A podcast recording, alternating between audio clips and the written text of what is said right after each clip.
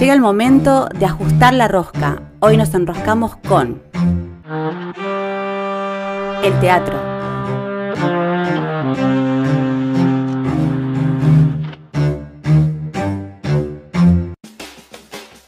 Bien, y hoy nos encontramos con unos invitados muy especiales, eh, unos referentes del teatro, eh, de las artes escénicas de acá de Fisque, de acá de Fisque Menuco. Este, Lucho, ¿nos querés contar quiénes nos están visitando el día de hoy? Sí, así es. Vamos a estar con alguien, que, o con, con alguienes que tiene un espacio que en realidad todas las artes escénicas eh, lo conocen los artistas porque nos convoca siempre ese lugar que es una sala de teatro independiente donde además de teatro pueden escuchar música en las épocas eh, normales, ¿no? Donde no hay pandemia. Eh, estamos en comunicación con Lina Stefani y Ricardo Di Giovanni, que son los referentes que manejan el Club de Arte del Biombo, ese lugar que todos los artistas queremos mucho acá en Fisque. Hola. Hola Lina, ¿Qué tal? ¿Cómo andan? ¿Qué tal Ricardo? ¿Qué tal? ¿Cómo estás? Muy bien. Bueno, eh, están eh, en la virtualidad ahora trabajando, pero antes de... Porque también ya hemos estado compartiendo en los programas anteriores que se viene el Festival eh, de Títeres, un festival tradicional ya, el número 13 que están haciendo. Pero antes queríamos eh, que nos comenten un poquito de eh, la historia del espacio del Club de Arte El Biombo, una sala independiente de aquí de Fisque Menuco, que para quien todavía no la conoce, obviamente cuando volvamos a la normalidad los invitamos a, que vayan a ver algún espectáculo. ¿Cómo comenzó, cómo llegaron ustedes al Club de Arte El Biombo? Eh, inicialmente nos radicamos en Roca por trabajo y por estudio. Vinimos acá cuando todavía era Linza a trabajar para una fundación dando funciones gratuitas en las escuelas y eso nos permitía radicarnos acá y estudiar en el INSA, hoy YUPA, y ahí nos recibimos y cuando nos recibimos, ya un poco antes de eso, eh, teníamos una cuestión de una herencia para localizar una propiedad y decidimos que fuera en Roca. En el momento que decidimos que fuera acá, nos tomamos dos años recorriendo Roca, viendo, vieron que se inunda cuando llueve, no es fácil acá poder comprar un, un problema.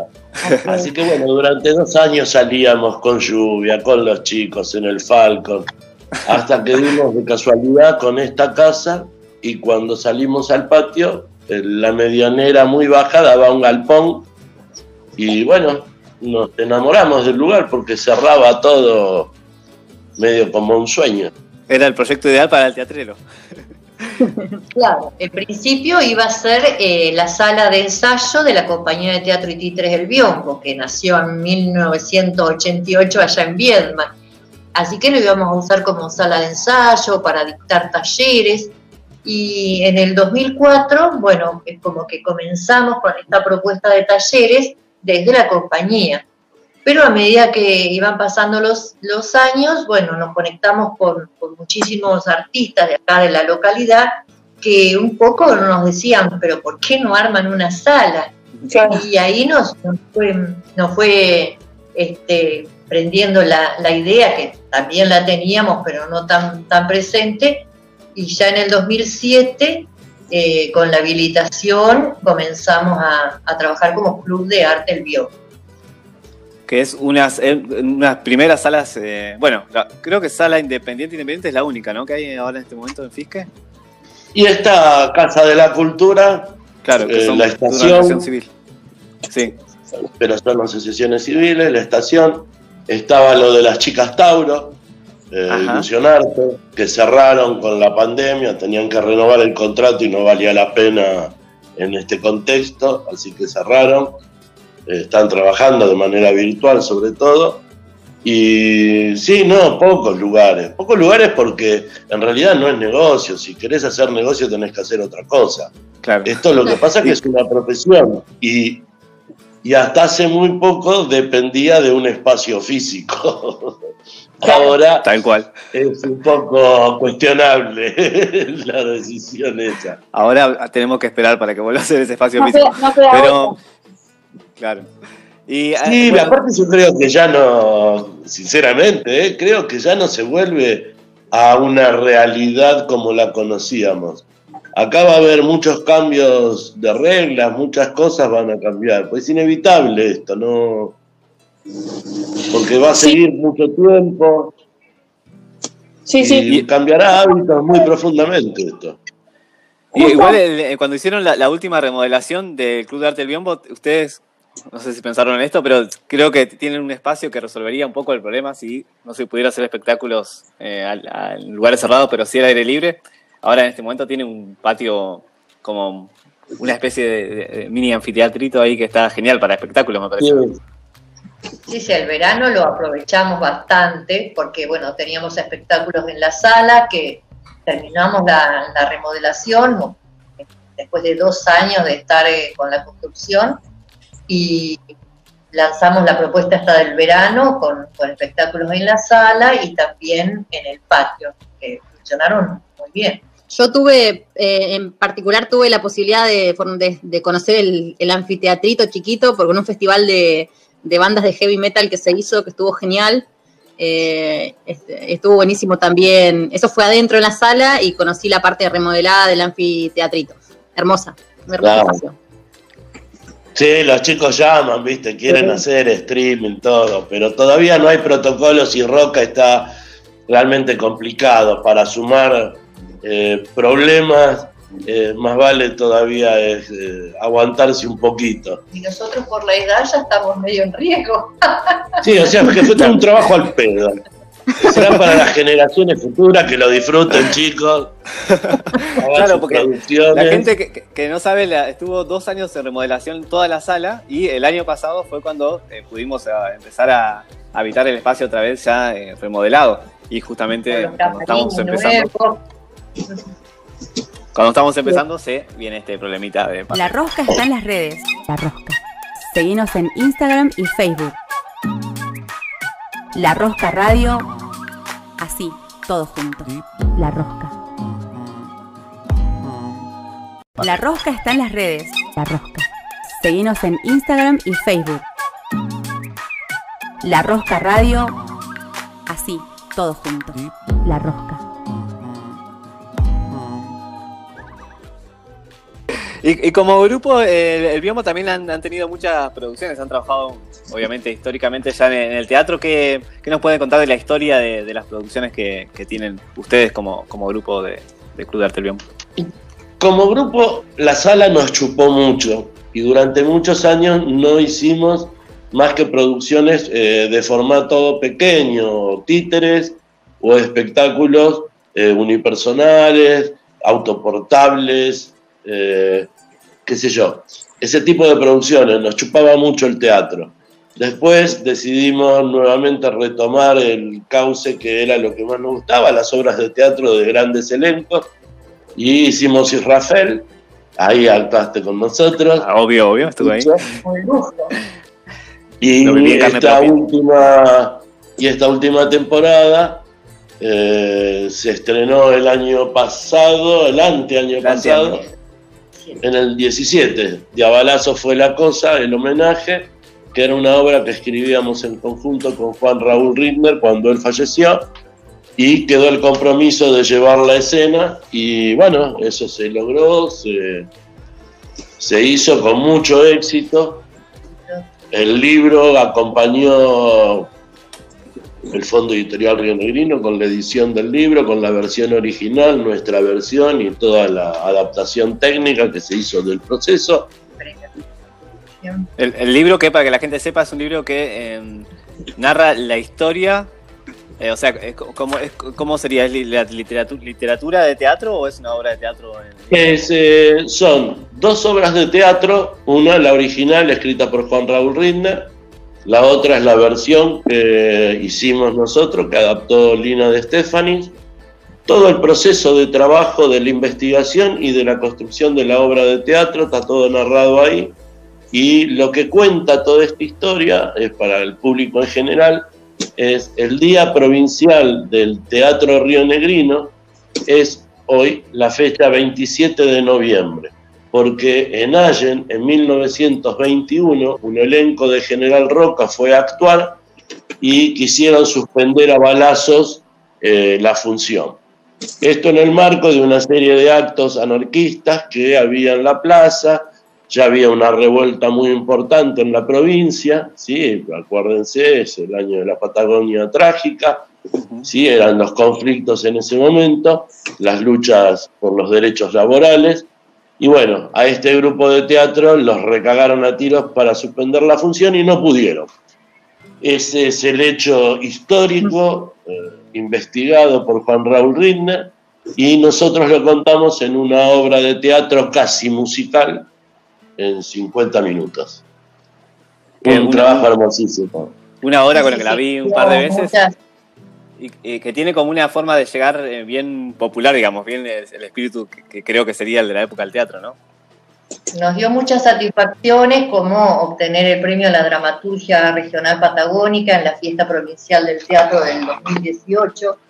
Y para nosotros fue, fue un desafío porque era una obra de muchísimo texto y hubo que intervenirlo bastante con el asesoramiento en dirección de Román Podorski y bueno, contando con, con, un elenco realmente muy, muy talentoso y la composición musical de Cachivana Cloy. Así que fue realmente un trabajo que esperamos retomar, aunque no todo va a volver a ser como antes, como dice Ricardo, pero ojalá podamos tener nuevamente esos elencos de 17, 20 personas, más allá de que seguimos con las producciones de títeres este, incorporamos al elenco a nuestra hija, Marina Di Giovanni, con eh, obras como Ederlesio, La Lobería, que también este, giramos bastante y participamos en bastantes festivales, pero digamos que a nosotros dentro del teatro, bueno, nos gusta esto, los, los elencos donde haya bailarines, cantantes, músicos, actores, la, la multidisciplinariedad. Y, cuando, mm, eh, con, respecto a los títeres, ahora se suma eh, Marina, que es, eh, para los que no conocen, es la hija de, Ricardo y Lina, que ella también se dedica al teatro, ¿no? En su vida, digamos, eligió ese camino del teatro también. Sí, pobrecito. ¿Se equivocó también ella? otra, otro error más. Sí, una de las razones por las que nos radicamos en General Roca, Menuco, fue justamente por el INSA o IUPA, porque bueno, ya perfilaban nuestros hijos para la cuestión artística y Marina desde que fue a IUPA, que tenía dos años cuando nosotros llegamos acá, dijo yo quiero estudiar acá, quiero hacer teatro. Y Dante que siguió la carrera de cinematografía y está trabajando allí en la parte de animación, departamento de, de animación. O sea, no podían tener hijos abogados o contadores públicos ustedes dos. No, no, ni dentista siquiera. Era obvio que iban para ahí. Y, después me gustaría que, nos, que nos cuenten un poquito de eh, cómo nace eh, el festival de, títere que ya lleva la edición número 13, o sea, lleva unos cuantos años. Eh, que nos cuenten un poquito de la historia del festival y, cómo llegan ahora a, la actualidad. Inicialmente el, festival eh, empezaba, estaba trabajándose en las grutas, un amigo nuestro coordinaba allá el festival, Gabriel Sánchez, y nos comenzó a proponer de enviarnos eh, una extensión. O sea que al principio de las, las primeras movidas eran libres de costo, solo había que cubrir el calle de los artistas, pero estaba el resto cubierto hasta que nos fuéramos asentando y de a poco se fue consolidando el festival propio, el Club de Arte El Biombo, y coordinando con otros festivales en Neuquén, en Esquel, en Rawson, Comodoro, cosa de que podíamos traer elencos internacionales que estaban de gira por el país, le ofrecíamos una gira regional entre todos, garantizábamos una cantidad de funciones libres de gastos, y esto era, resultaba interesante para los grupos extranjeros y para los grupos locales, porque la parte de la programación siempre la cubrimos con artistas regionales, ya que es muy difícil la vida en la Patagonia durante el invierno. Eh, lo que hacemos es eso, cada vez que hacemos un evento incorporamos gente de la región, de la, de la provincia, de Neuquén, de más al sur. Eh, digamos, eso siempre está en el espíritu del festival.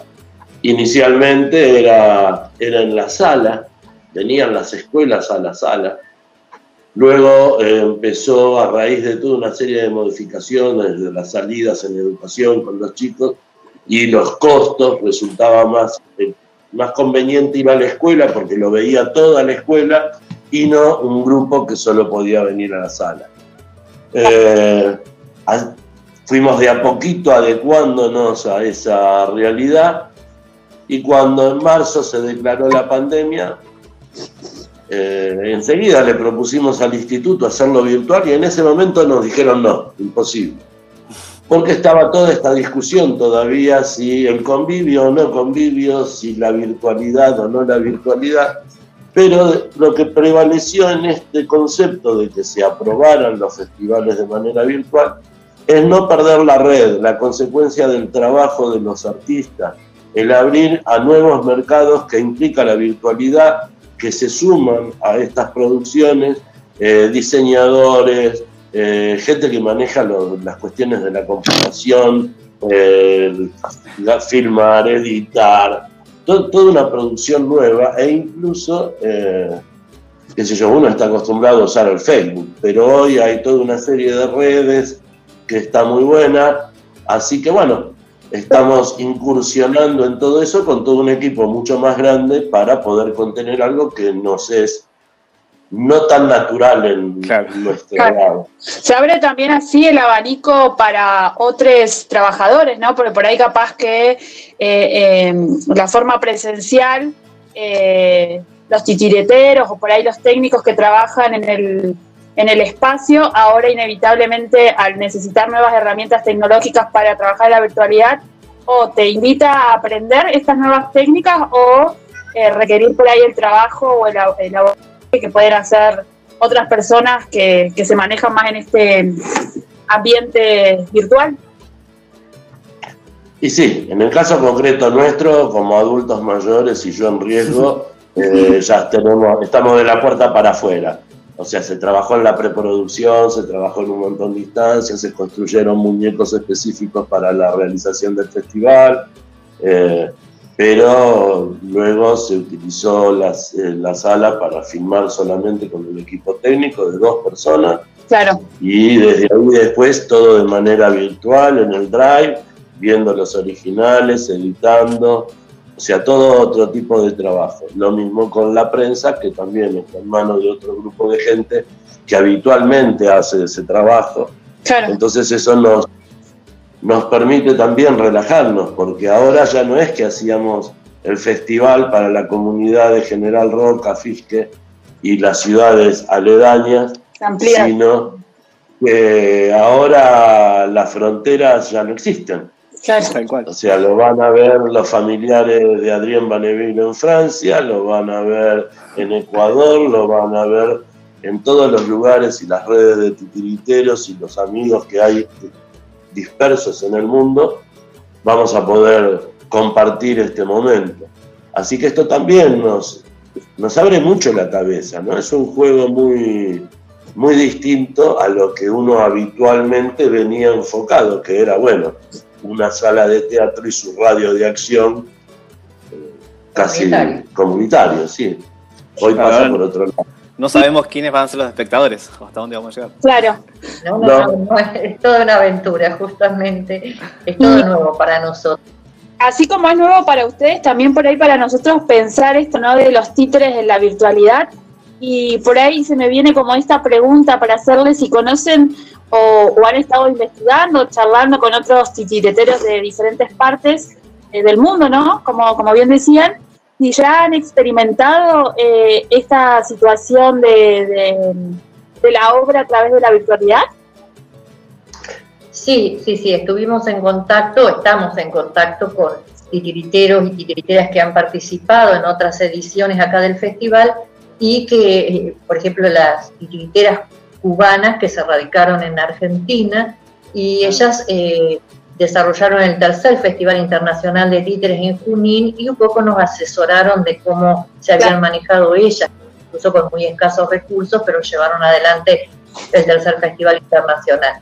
Y también con eh, Gabriel Sánchez, un titiritero que va a estar con su cajita Lambé, y que fue quien nos asesoró en los inicios, hace 12 años que, nos introdujo en este mundo de los festivales. Y bueno, él estaba participando en el Festival de Cajitas Lambé y nos pasó toda la data de cómo lo estaban llevando adelante. Entonces hizo, eso hizo que nos animáramos a encararlo a través del Plan Podestá del Instituto Nacional del Teatro, que sacó una eh, línea de, de subsidios para festivales y bueno, nos, inscribimos todo online y estamos esperando, todavía no sabemos qué, determinó el jurado de selección, pero ya eso nos, nos encaminó y... Y ya está todo en marcha, así que digan sí o digan no, ya el festival, Ya estamos jugando. Ya tenemos las cuentas en rojo. claro, ojalá contemos con este, con este auspicio, este, este apoyo, como en las ediciones anteriores, cuando era presencial, para este, poder estar un poquito más relajado. Pero si no, bueno, ya estamos eh, haciéndolo, además no queríamos perder la continuidad de trabajo y en este momento además sentimos que la gente necesita un momento de arte, arte, de, esparcimiento, de entretenimiento, eh, aunque no, no estemos reconocidos como dentro de los trabajadores esenciales, los trabajadores del arte, pero la gente en situación de pandemia está disfrutando y apreciando y valorando mucho más nuestras producciones. Y además, para que la gente sepa, eh, hace un tiempo ya empezaron a subir obras eh, a un canal de YouTube que, crearon de Club del Biombo, ¿no?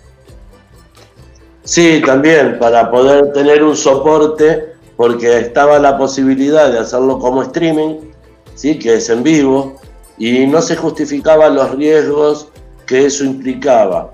Como en, en la convocatoria nosotros hablamos con elencos y le solicitamos un trabajo acotado en el tiempo, editado para televisión, porque si uno filma la obra de teatro, no es lo mismo que editada para que se soporte en la pantalla, ¿sí? sino generalmente suelen ser un plomo.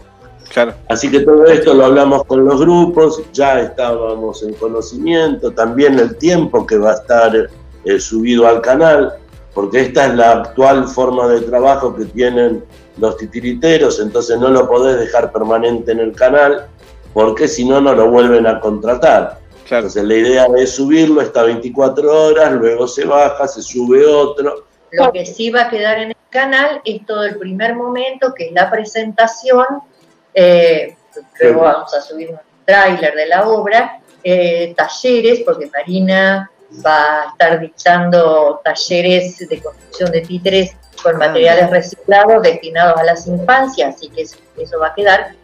Y este, también eh, entrevistas. Las entrevistas también van a quedar porque, por ejemplo, hemos hecho un formato que permite que lo puedan disfrutar algunos días, sobre todo los, los niños de nivel inicial, primer ciclo de la escuela primaria, y ahí eh, eso sería el jueves, el viernes y el domingo, está más pensado para estas edades. Y el día sábado eh, está pensado para eh, adolescentes, preadolescentes y adultos, y ahí hay varias entrevistas que van a quedar y un corto de títeres dedicados a los adultos. Esto estamos hablando desde el 5 al 8 de noviembre. Claro, eso quería que también, para que fisqueando lo puedan ver los chicos, los profesores lo incorporen como material de estudio, porque están muy buenos los trabajos, incluso en la escuela 16, ¿no? La especializada en arte. El centro. Ah, sí, sí, sí, el, SRN 16. 116. Sí. Eh, eh, ellos estuvimos nosotros el año pasado con uno de los titiriteros con la ratita presumida que va a estar este año y a pesar de que es un espectáculo por ahí dedicado más para los niños, fue divertidísimo ver cómo nos, la secundaria se divirtió. Entonces esto está bueno también, y dado que la virtualidad es una regla de juego, hay que aprovechar estos medios porque, bueno, siguen siendo una alternativa de ver cosas nuevas. Hasta que nos podamos encontrar. Obvio, por lo menos para, para ahora. Y para recordarle a la gente, eh, ¿de qué día hasta qué día hay horarios para ver las funciones del festival? Sí, esto, eh, como, como, les decíamos, eh, va a empezar el jueves 5 de noviembre y se prolonga hasta el domingo 8. Em, pensamos un horario de las 18 horas y dura aproximadamente 50 minutos cada día y hay varias cosas. No es solamente la obra, sino que en este formato televisivo, bueno, como les decíamos, el jueves 5 va a estar el elenco Zumbambico de Ecuador eh, con la obra Currincha y el Fantasma y un taller de construcción de títeres a cargo de Marina Di Giovanni. El viernes 6 va a estar el elenco Colibrí de Venezuela con la obra Eras una vez y también hay un taller de construcción distinto del del día anterior. El sábado 7 es el día de las entrevistas, fragmentos de obras eh, destinado a más que nada a adolescentes y adultos, donde va a estar Teatro de Ruta de Francia con el titiritero actor Adrien Vaneville, que está radicado ahora en la zona andina con fragmentos de la obra Intenebris Lumen. Eh, ah, va a estar también el grupo Libres de Luis Beltrán, Argentina, con la obra Pilpinto, con la actriz titera Laura Vinaya.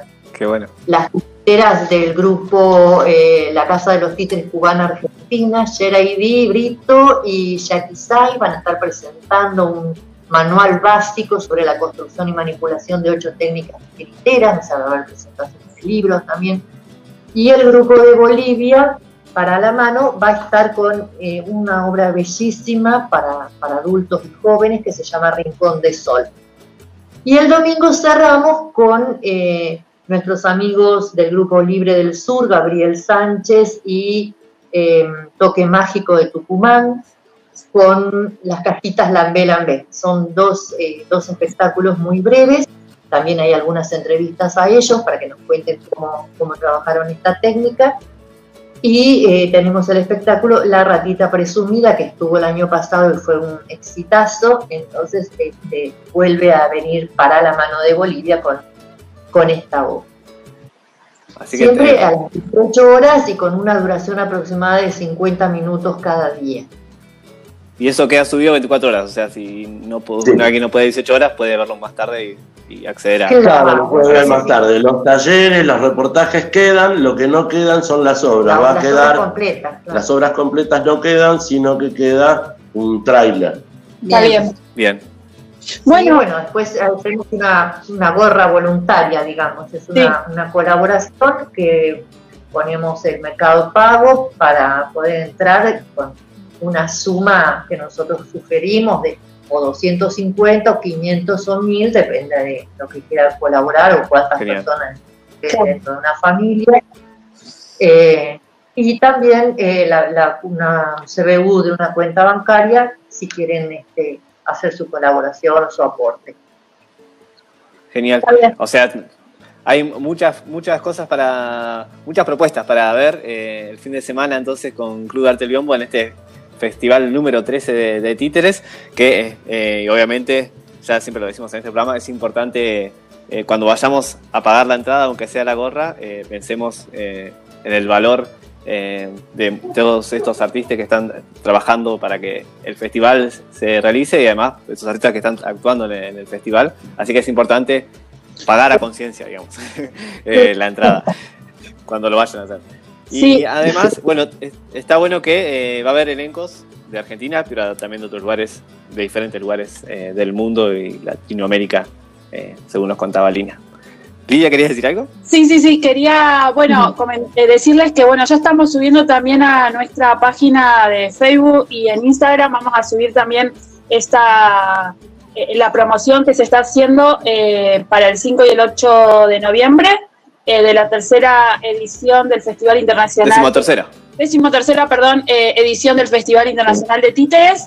Eh, y también vamos a invitar a todos los amigos y oyentes a que se suscriban al, al canal de YouTube, Club de Arte El Biombo. Y como bien decía Lina, es sumamente, y, y, Lucho también, es sumamente importante el aporte ¿no? a conciencia de estos espectáculos del arte, de la darle el valor que, requiere el arte, porque en este contexto de pandemia han sido los eventos que eh, han generado que muchas personas eh, no se sientan tan solos, no se sientan tan tristes, que puedan recurrir al arte para, eh, no sentirse tan aislados. así que invitamos a todos los oyentes entonces a suscribirse al canal a colaborar también eh, y a ver, por supuesto, estas obras maravillosas que nos ofrecen eh, desde el Club de Arte del Biombo desde el 5 al 8 de noviembre. Además, mantener también el festival, quería agregar. También. Está bueno que se, apoyarlo para que se mantenga y continúe en los años que es un festival que llega a, los, a, niñes o adolescentes y jóvenes que por ahí no llegarían al teatro si no fuera porque el festival va a la, escuela y pueden presenciarlo. Hasta una vez me encontré con Ricardo y Giovanni en la cárcel, nos encontramos los dos llevando eh, teatro. Así que hasta ahí va el Festival de Titre cuando funciona la normalidad, digamos. Genial. Eh, así que le queremos agradecer también eh, esa posibilidad de acercar el teatro a, la diversidad de públicos. Sí, sí, sí. No queremos perder nuestro espíritu, por eso ya digo, es una gorra voluntaria y va a estar, o sea, que aquella persona que no puede colaborar también va a poder ver. Este, porque bueno, no queremos perder el espíritu de las ediciones anteriores. Y también sí, mantener el canal porque no sabemos cuánto tiempo más vamos a estar eh, posibilitados de, de hacer cosas presenciales y bueno, y esta es una forma de que el teatro eh, siga, siga vigente. Así que ya tenemos ideas para hacer otro tipo de producciones también, bueno, no quedarnos quietos. Se viene el Club de Arte del Biombo online. Ay, bueno, todo un aprendizaje. Se va a transformar en un estudio de grabación. Y bueno, vamos a, para cerrar la, entrevista, eh, las redes también, ¿cómo, pueden buscarlos? En Instagram y Facebook, el, el público que quiera ya estar en contacto y sabiendo todas las novedades.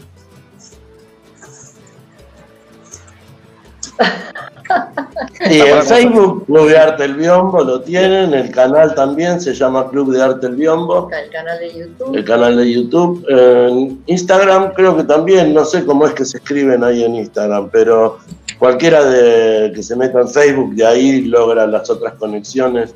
ya te digo, nosotros tuvimos que contratar gente especializada que se llama Te hago la prensa, que mm, que es la que nos desasnó un poco de, todas estas cuestiones de la virtualidad y de las redes.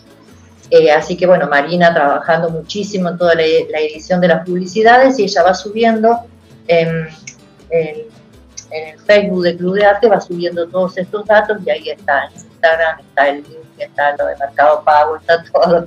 Bien. Es más, lo acabo de subir a la página también de, La Rosca, mientras venían hablando. Genial. Bueno, le queremos decir algo más, compañeros. ¿Agregar? Bueno, yo quería agradecerles principalmente, eh, expectante obviamente, de que llegue pronto el festival, es como decís, aquí en Fisque es un, en la región es un festival muy esperado, eh, siempre que puedo voy y los veo, títeres, eh, producciones hermosas, muchísimo trabajo ahí, valorando muchísimo el trabajo de Lina y de Ricardo de manera independiente, y bueno, súper agradecidos de aquí de La Rosca por eh, porque hayan hecho su paso por aquí por nuestro programa, súper orgullosos, eh, súper orgullosos del espacio de aquí regional, de la ciudad. Así que bueno, muchísimas gracias y eh, esperamos expectantes el, festival. Esperamos que pronto nos puedan abrir la puerta para volvernos a encontrar. Y también eso, una, sumarme a este pedido de, del reconocimiento que se, que se merece el arte, eh, las actividades artísticas, mucho más con eh, la función que cumplen de sostén emocional en estos, en estos, eh, en estos momentos pandémicos, ¿verdad? Así que bueno, muchísimas gracias. Gracias a ustedes. Gracias a ustedes por hacernos el aguante. Besos y muchos abrazos. Abrazos. Gracias. Era Ricardo Di Giovanni, Lina y Stephanie del Club de Arte El Biombo que nos contaban de este festival, decimotercer festival de títeres eh, que se está llevando, se va a llevar a cabo del 5 al 8 de noviembre aquí en Fisco Minuco, pero también en todo el mundo a través de, de las redes. Ya seguimos en La Rosca. La Rosca, La Rosca. Artistas que se encuentran.